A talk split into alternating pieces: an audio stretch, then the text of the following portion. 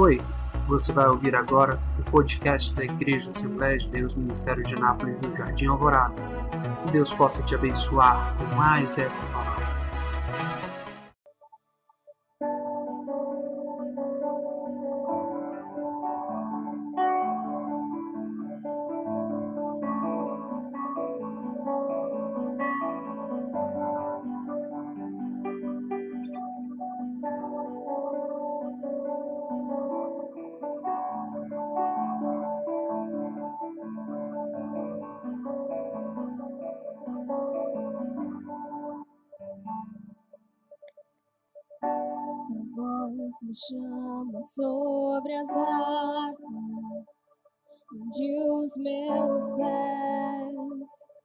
they fight.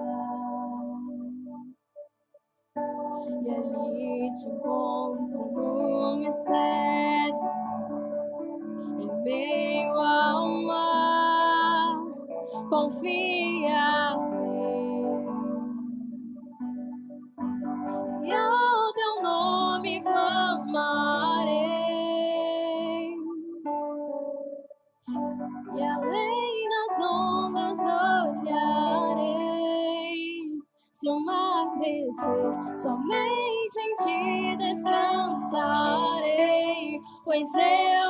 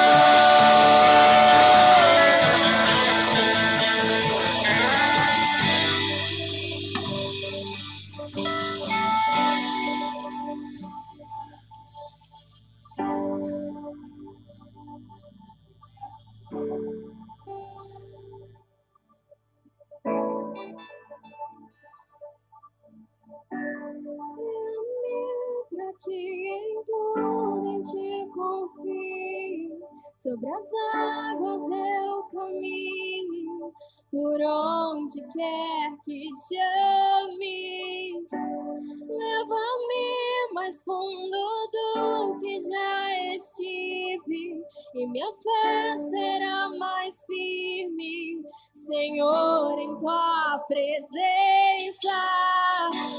Guia-me pra que em tudo em ti confie. Sobre as águas eu caminhe, por onde quer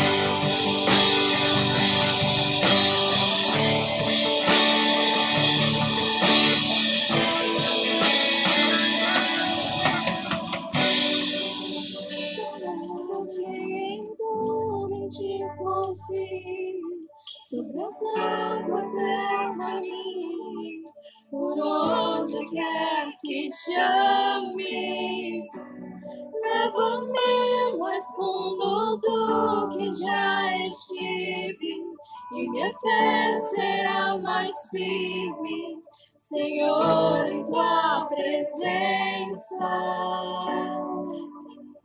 Adore ao Senhor nessa. Levante as suas mãos. Que esse oceano de graça desça sobre a sua vida nessa noite. Que a presença do Espírito Santo desça sobre ti.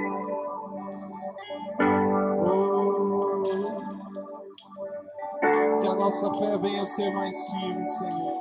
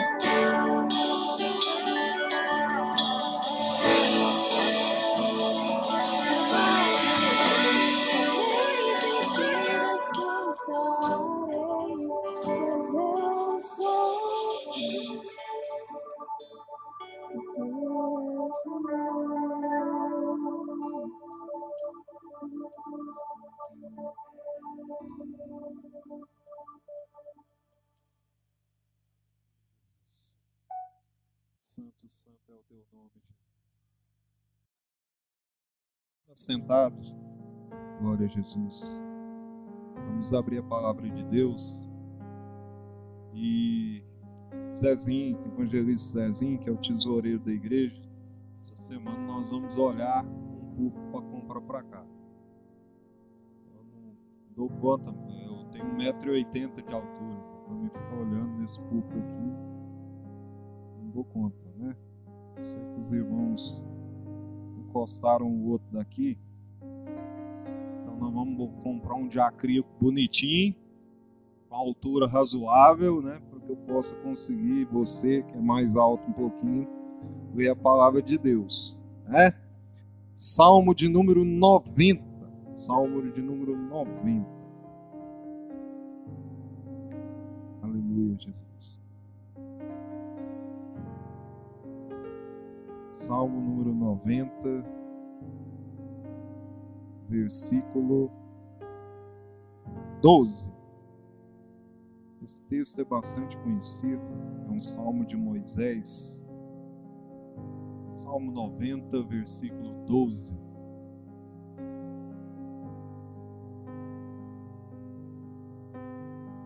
Quem encontrou, diga amém.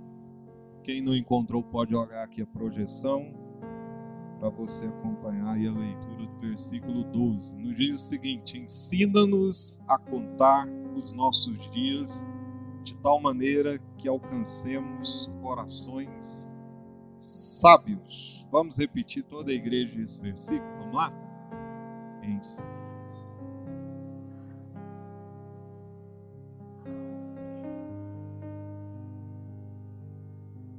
Sua cabeça, feche seus olhos, assentados mesmo como vocês estão. Vamos falar com o Papai do céu. Amado Deus, soberano Pai, a tua palavra foi lida nessa noite, Senhor. Eu sei que o Senhor conhece cada pessoa que está nesse plenário, ó Deus, de uma forma individual. O Senhor conhece o coração, o Senhor conhece as intenções, o Senhor sabe das nossas necessidades, ó Pai. E por, pela tua palavra que nós, ó Deus, somos orientados, somos dirigidos, somos conduzidos. Pai, que essa noite o Senhor venha nos edificar, venha nos fortalecer através da tua santa e gloriosa palavra. Muito obrigado, Senhor. Amém. Louvado seja Deus. Confesso para os irmãos que todas as vezes que a gente tem a oportunidade de falar do amor de Deus, é um desafio. Por que, que é um desafio? Porque a Bíblia é recheada de bênçãos que nós podemos desfrutar. Olha o quanto de versículo, quanto de capítulo, quanto de assunto a palavra de Deus tem a nos oferecer. É como se você fosse num restaurante bem chique, bem generoso, e você e, a, e o garçom te desse lá um cardápio e você não soubesse o que escolher de tanta coisa boa que tem lá, né? Olha, eu não sei nem o que, que eu escolho aqui porque são tantas coisas boas. Mas como que a gente resolve isso? A gente resolve isso consultando aquilo que conhece cada pessoa na sua individualidade. E esse alguém é Deus, e ele diz assim: é essa palavra assim, aqui que você tem que pregar, porque é essa que vai abençoar aquelas pessoas que estarão lá. Porque na onisciência de Deus, ele conhece e já sabia quem estaria aqui. A gente às vezes se preocupa tanto com os ausentes, mas Deus está interessado são nos presentes.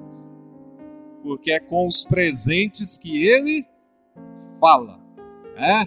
Não com os ausentes. Então Deus está falando e vai falar com você.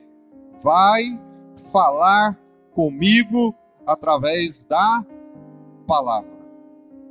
A igreja evangélica, de uma forma geral, ela tem que se conscientizar o seguinte: mais importante do que o que eu faço na igreja é aquilo que eu recebo de Deus. Tem gente que vem só preocupada, ah, eu preciso fazer aquilo, eu preciso fazer aquilo outro, eu preciso fazer aquilo aqui, eu tenho que tocar, eu tenho que pregar, eu tenho que louvar, eu tenho que ficar na portaria, eu tenho que servir. E Deus está dizendo: para um pouquinho para ouvir o que eu tenho para falar com você. E foi isso que Jesus quis dizer para aquela irmã que estava atribulada, querendo fazer muitas coisas e perdendo o que é mais importante, que é a palavra de Deus. Né? O mais importante é a palavra de Deus. Então, queridos, olha o que, que esse texto está dizendo aqui. Versículo 12 do Salmo 90, que foi escrito por Moisés. Moisés foi um homem que teve uma intimidade, irmãos, invejável do Senhor, com o Senhor. Moisés falava com Deus face a face. Ou seja, Moisés foi o homem que pediu para ver Deus.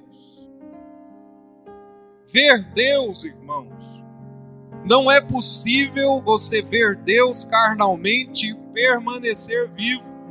Você sabia disso? Deus, a sua glória, não nós não suportamos a glória de Deus. E Deus disse para Moisés: Olha, eu vou passar e você vai ver apenas a sombra, o relapso da minha presença. Mas ele teve a ousadia de pedir para ver Deus. E Deus atendeu o seu pedido, porque ele era íntimo dele, íntimo de Deus. Irmãos, e ele então escreve esse salmo, o salmo de número 90, e no versículo 12 ele está dizendo para o Senhor: ensina-nos a contar os nossos dias, de tal maneira que a gente alcance um coração sábio. É interessante, irmãos, como que num versículo a gente pode extrair tanta riqueza, né? E a primeira coisa que eu quero aproveitar nesse versículo dizer o seguinte: o melhor professor que existe se chama Deus. É o melhor professor que existe. A pedagogia de Deus é a melhor. Por mais que muitas vezes ela não seja agradável, mas a pedagogia de Deus é eficiente. O ensino de Deus, ele é bastante eficiente. Porque o ensino de Deus vá de encontro às nossas necessidades e os nossos anseios. E aí ele está dizendo: Senhor, me ensina. Quantos aqui querem ser ensinados por Deus? Quando você tem uma necessidade que você precisa é, alcançar um conhecimento, você procura sempre o melhor professor. Não é verdade? O melhor. Se você tem condições financeiras de pagar, você vai pagar a melhor universidade, você vai pagar a melhor escola, você vai procurar os melhores professores. Por quê? Porque você quer ser orientado por pessoas qualificadas. E eu vou dizer uma coisa para você, irmãos: o melhor professor que existe chama Jesus Cristo, o nosso Deus. E ele não cobra nada para te ensinar. Sabia que os ensinos de Deus são gratuitos? A única coisa que Deus pede de nós é a legalidade, a autorização. Por isso que Moisés está dizendo: ensina-nos, Senhor. Ele está dizendo: eu quero ser ensinado, eu quero ser orientado pelo Senhor. Porque aquele que é orientado pelo Senhor, irmãos, ele adquire sabedoria. E tem gente que acha que inteligência é sabedoria. Inteligência não é sabedoria. Daniel Goleman, no seu livro, ele disse assim, num dos seus livros, ele disse assim: Ora, Einstein era um homem super inteligente, não há como medir a inteligência de Albert Einstein. Porém, Albert Einstein era um burro emocional.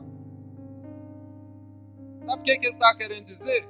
Era um homem super inteligente, mas que não conseguia dirigir bem as suas emoções.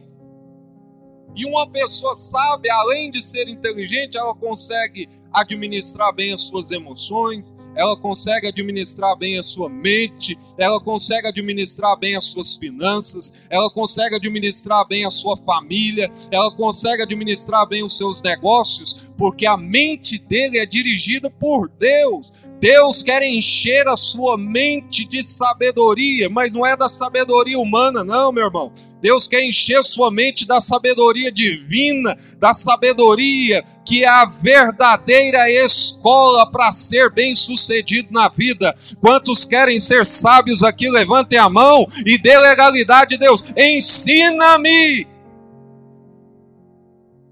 E é claro que Deus, ele não vai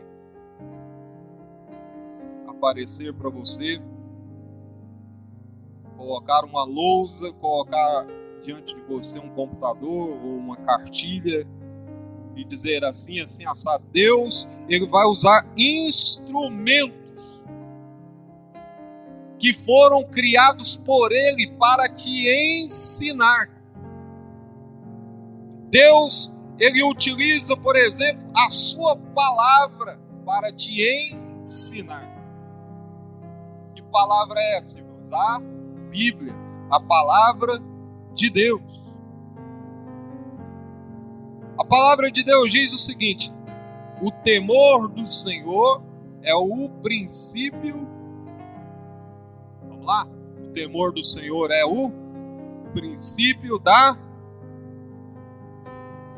E sinceramente, irmãos, a geração de hoje tem tido temor de Deus temer a Deus, é respeitá-lo, é não querer desagradá-lo, é ter aversão a desagradar a Deus. Não vou fazer isso porque isso vai desagradar a Deus. Isso é temor. Eu não vou falar isso porque isso vai desagradar a Deus. Isso é temor. Eu não vou fazer isso porque eu amo a Deus e não quero, quero feri-lo com a minha atitude. Temer a Deus. Agora, quando nós não tememos, nós ignoramos a presença de Deus. E quer você queira, quer não, Deus está em todos os lugares, como já foi dito aqui.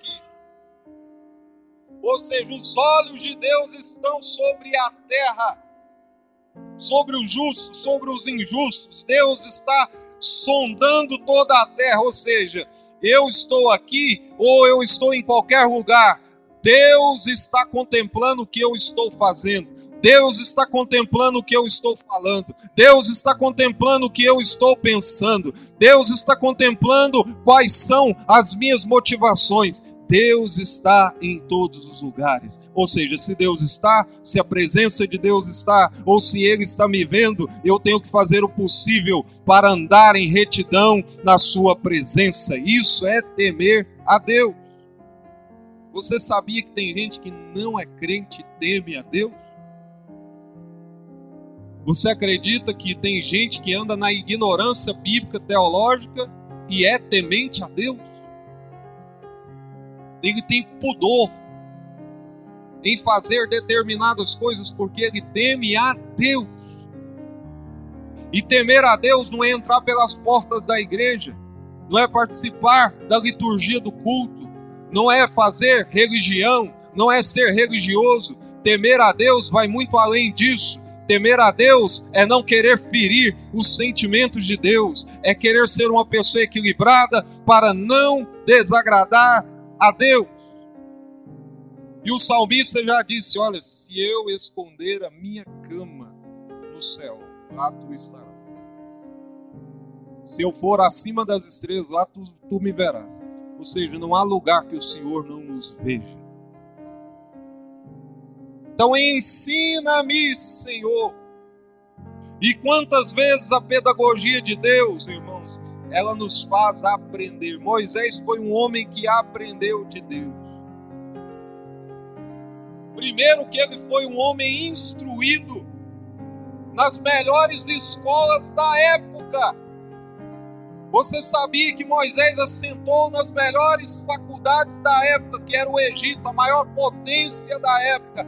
Moisés foi orientado dentro dessa cultura egípcia rica, uma cultura totalmente abastada. Ele foi um homem instruído, a inteligência dele foi aguçada, mas não foi neste banco que Moisés aprendeu a ser sábio. Não foi nesse banco que Moisés aprendeu a ser sábio. Talvez seja o maior equívoco hoje da igreja evangélica achar que forma pastor. Quem forma pastor é Deus. Qual é, qual é a, o principal hoje fator para se levantar pastores? Ah, tem que fazer o curso de teologia. O que, que adianta encher a cabeça da pessoa de conhecimento se ela não tem, muitas vezes, aquela intimidade com Deus, aquela vivência com Deus, aquela, aquele trabalhar de Deus na sua vida? Então, querido, isso é complemento. Mas quem verdadeiramente dá a sabedoria é Deus. É Deus. É Deus. É Deus. E Moisés, apesar de ter sido forjado nessas faculdades do Egito, ele viu um israelita ser morto ser, aliás, desculpa, ele viu um israelita ser ofendido, humilhado por um egípcio, o que, que ele fez? Aí então começa o processo. Ele teve que fugir.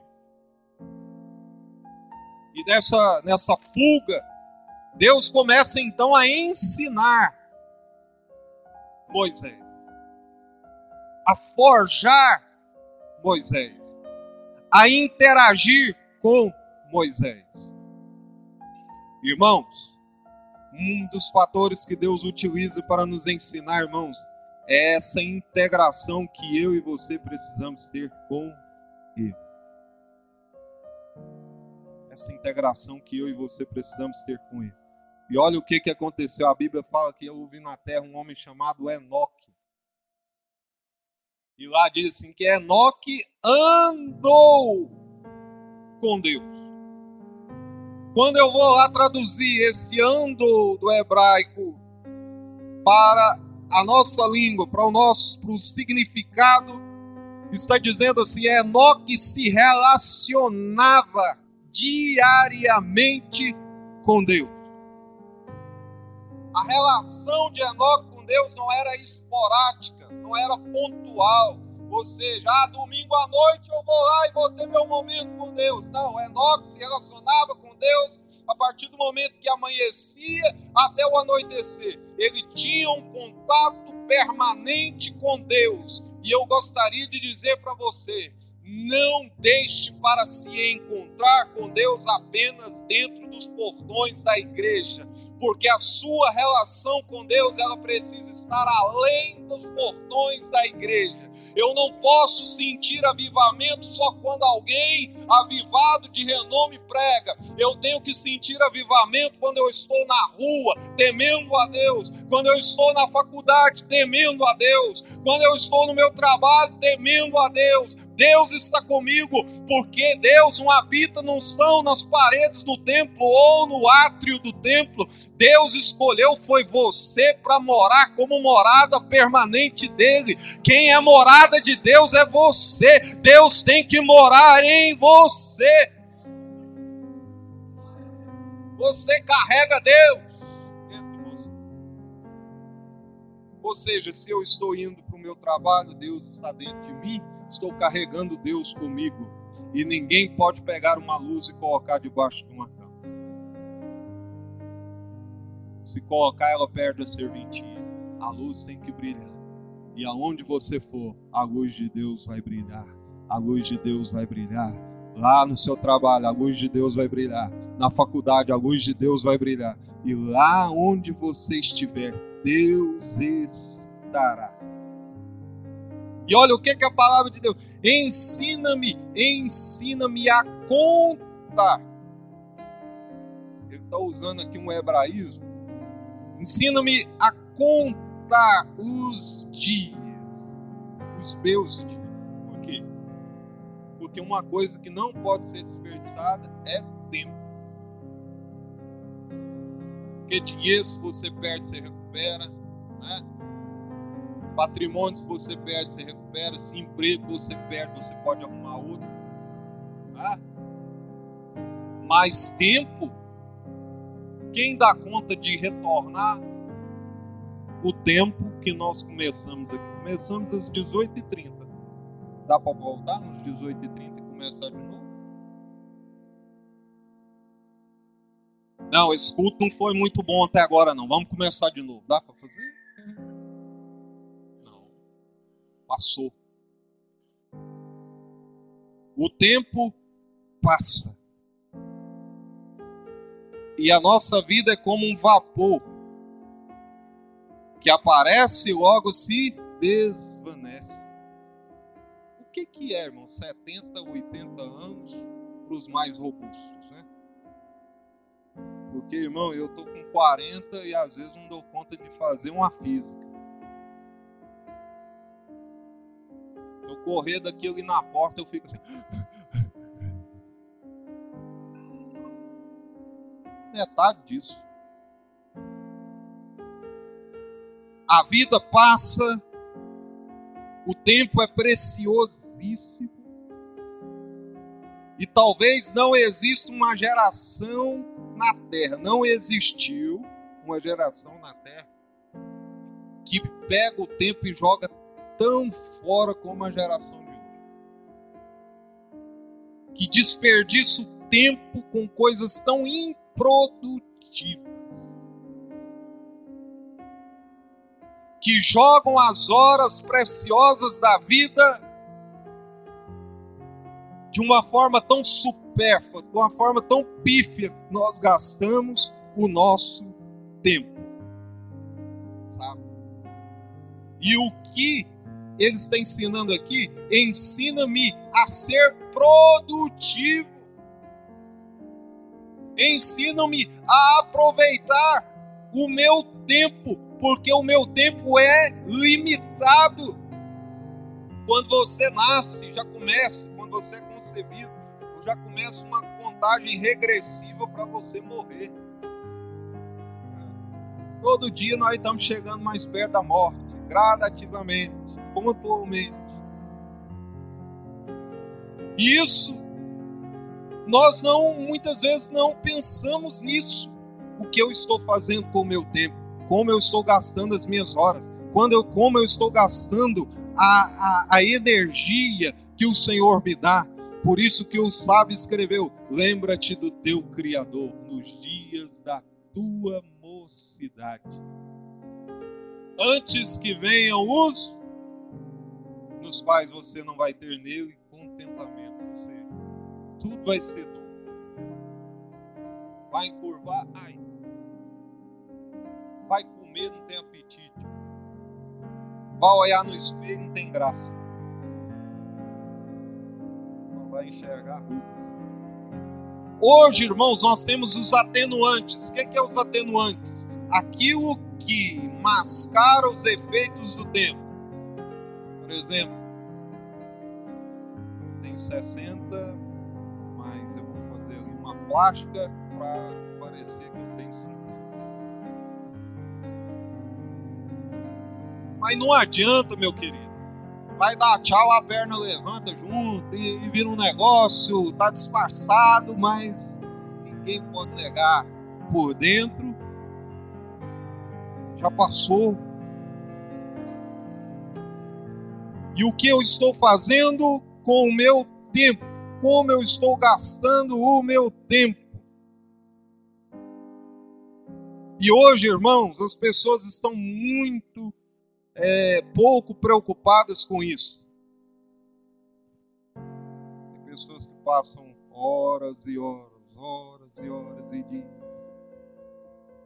na frente de um computador, de um celular, de um tablet, entretendo. Não que isso seja proibido, mas a gente não sabe administrar bem o nosso Tem gente, irmão, que o tempo dele é só para trabalhar. Trabalhar, trabalhar, trabalhar, trabalhar, trabalhar, trabalhar, trabalhar, trabalhar. Tem gente que o tempo dele é só ficar dor, ficar dor, ficar dor, ficar dor, ficar dor. Quanto mais fica, mais quer ficar dor. Tem, tem, tem gente que o tempo todo só quer fazer uma coisa ele não consegue administrar bem o seu tempo. E o administrador do tempo não é Deus, não é, é, é você que administra o seu Você não é capaz de parar o tempo, mas você é capaz de ganhar tempo. Eu não tenho o poder de parar aquele relógio, senão eu já tinha parado dele para mim conseguir acabar de pregar essa mensagem. Mas enfim, eu não consigo. Então eu tenho que me virar nos 30 aqui para conseguir passar para você, dentro do meu tempo, o que Deus tem para sua vida. Sabe? Se bem que tem uns que falam que é, é o tempo é ali, mas. Se atura, você que me atura aí até 10 horas. Não é assim, né, irmãos? Mas vamos lá. O que a palavra de Deus está dizendo? Ensina-me, ensina-me a administrar o meu tempo, porque eu terei que dar conta dele para o Senhor. Sabia disso? Eu te dei 90 anos na terra, você não teve 10 anos produtivo. Já ouviu? 80 anos foi jogado no lixo. que, que você fazia? Ah, o dia inteiro jogando videogame, o dia inteiro vendo televisão, o dia inteiro comendo. Bem que é bom, né? Comer, mas.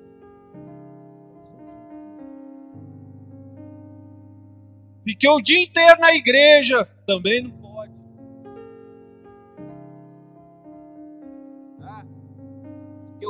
inteiro trabalhando para formar meus filhos. É, formou os filhos, não teve relação com a esposa, não teve vida, não teve nada. Não teve tempo para a obra de Deus, não teve tempo para abastecer a alma.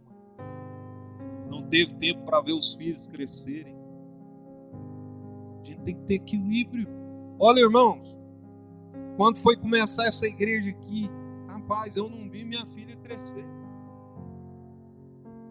Eu tenho memória do Vinícius pequeno, da gente, o Vinícius acompanhando os processos. Da minha filha, houve uma ruptura. E eu não recupero isso nunca mais. Perdeu-se.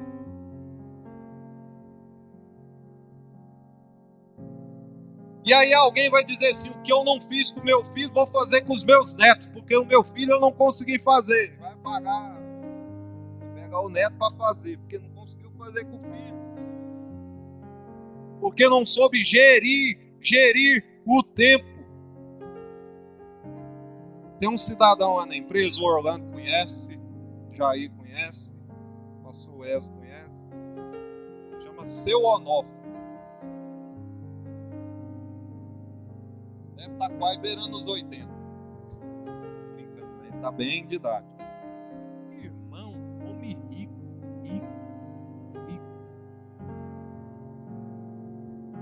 Aposentado, está quase aposentando de novo. Falei para ele, dá uma aposentadoria dessa para mim, moço, das suas. Ele, rico, rico, batendo cartão, seis horas da manhã na empresa. Não dá para entender isso. Trabalhou, trabalhou, riqueza, riqueza, dinheiro. Para que que vai servir? Para ficar aí. Conquista, mas não desfruta. Conquista, mas não desfruta. Ganha dinheiro, mas toma sorrisal no cordão. Amarra para não abrir a mão para jogar o comprimido dentro do copo. Aí tá assim. O que, que adianta ganhar o mundo inteiro e perder a alma? A alma está perdida antes de ir para a eternidade, já está corrompida antes de ir para a eternidade. Não aproveitou. O que, é alma? Sede do sentimento, das emoções emoções falidas, emoções enrijecidas, emoções escravizadas. Por quê? Porque o que, que adianta? Ganhou o mundo, ganhou fama, ganhou dinheiro, ganhou, perdeu a alma, perdeu a alma, perdeu a alma, perdeu. Não se realizou emocionalmente, não se realizou psicologicamente, não se realizou espiritualmente. É uma pessoa morta, conquistou, mas não valeu, não teve graça, é comer sem tempero. É a mesma coisa de eu vir para a igreja e entrar aqui e sair do mesmo jeito. Eu vim, vim aqui assistir o culto, contemplei o culto, teve louvor, teve pregação, mas eu não absorvi nada, eu não recebi nada, eu perdi o meu tempo. Porque, irmãos, todas as coisas que nós fazemos têm que ter sentido. Se eu toco, tem que, ser, tem que ter sentido. Se eu prego, tem que ter sentido. Se eu adoro, tem que ter sentido. Se eu vou para a igreja, tem que ter sentido. O que, que eu estou fazendo lá? A vida tem que ter sentido. Os princípios têm que, ser, têm que ter sentido. O meu tempo tem que ter sentido. Porque se eu trabalho apenas para sustentar a minha família, ah, eu para dar o pão, para dar o. Mas eu não tenho relação com a minha família. Existiu um homem na Bíblia que viveu assim: olha, eu sou um rei eficiente. O meu reinado é eficiente, eu sou um bom administrador, eu sou um bom rei. Aí um dia o profeta bateu na porta dele: arruma a sua casa, porque você vai morrer que está dizendo? O que, que adiantou ser um bom administrador? O que, que adiantou ser um gênio na administração e a sua casa está uma baderna? Organiza a tua casa que você vai morrer. Então o que eu estou dizendo, irmãos, é que se a gente não souber administrar o nosso tempo, nós vamos ser escravos de alguma coisa. Alguma coisa está escravizando a gente. E a pergunta para me finalizar é essa: o que que anda nos escravizando? O que está te roubando? Furtando a produtividade? Quantos livros eu li esse ano?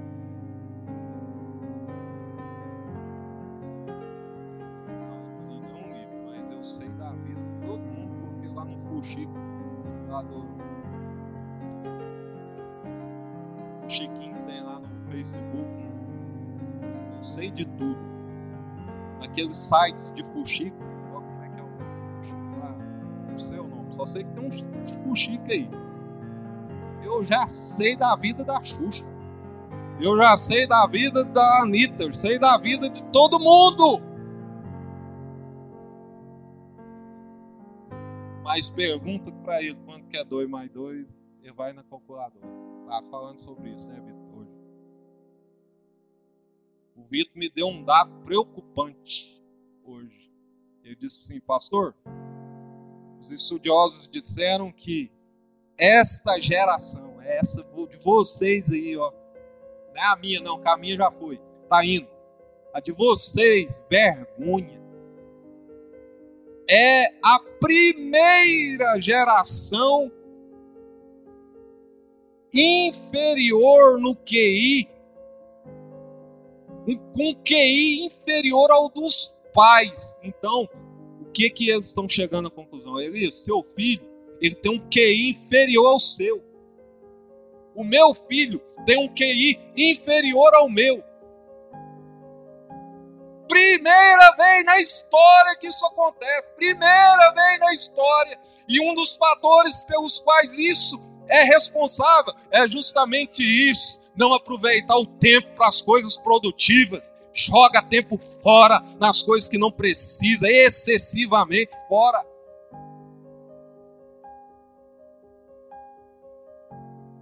Ensina-me. Mas eu não quero ser ensinado. Olha aqui para o meu nariz. As pessoas querem o lugar, mas não querem pagar o. As pessoas querem o, mas não querem pagar o preço. Juninho Afrão, um dos maiores guitarristas desse país, secular e gospel toca demais. E aí eu falou assim, todo mundo veio eu tocando, né? Tá achando que eu caí aqui de paraquedas, né? É o, é, é o ditado infeliz, mas aplicável. Você vê os tombos que eu levo, né? As pingas que eu bebo. Oh, como é que é? Não sei não. Também não vou citar. Vou citar outro. Só vê os tombos, né? Vai a pinga, sei lá. Desculpa. Você entendeu? A gente quer ser secular, só toma na testa. Vamos lá. Vamos para outro ditado aqui. Tem pessoa, irmão, que você, ah, pastor, ah, aquela igreja, hum. Nossa, bonito, hein? Na noite bonito, isso aqui ficou desse jeito. É, meu amado cair aqui, deixei de ir. Você não vê os tempos das lágrimas, os bastidores da vitória, ninguém está te vendo. O tempo que Davi estava lá cuidando das ovelhinhas, matando leão, matando urso, ninguém estava vendo isso. Mas tem um que vê, esse Deus, fala, rapaz, lá nos bastidores, quando ninguém estava te vendo, eu estava te vendo Meu querido, quando você estiver no vale, se ninguém estiver te vendo, tem alguém que está te vendo, tem alguém que está te medindo, tem alguém que está te aprovando, tem alguém que está te preparando, tem alguém que está te ensinando, tem alguém que está te forjando para te levar para um patamar melhor, para te levar para um lugar aonde você vai ser vitorioso e o nome do Senhor será glorificado. Aleluia. Então, meus amados, as pessoas querem a posição, mas não querem pagar o fácil, eu faria melhor. Mas será que você passaria por, aquele, por aquela trajetória? queria tocar igual esse cara. Ah, toca demais. Aí ele disse assim: Olha, essa geração é a geração da superficialidade. Cada um sabe fazer um pouquinho de uma coisa, mas ninguém se aprofunda eu sei um pouquinho de tudo, mas eu não sei profundamente. É tudo superficial, é tudo camada superficial, é tudo assim, sabe, raso. Ninguém quer aprofundar em nada. Ah, eu já sei três notas do violão, agora vou passar para guitarra. Ah, eu aprendo três da guitarra, vou aprender. Vai.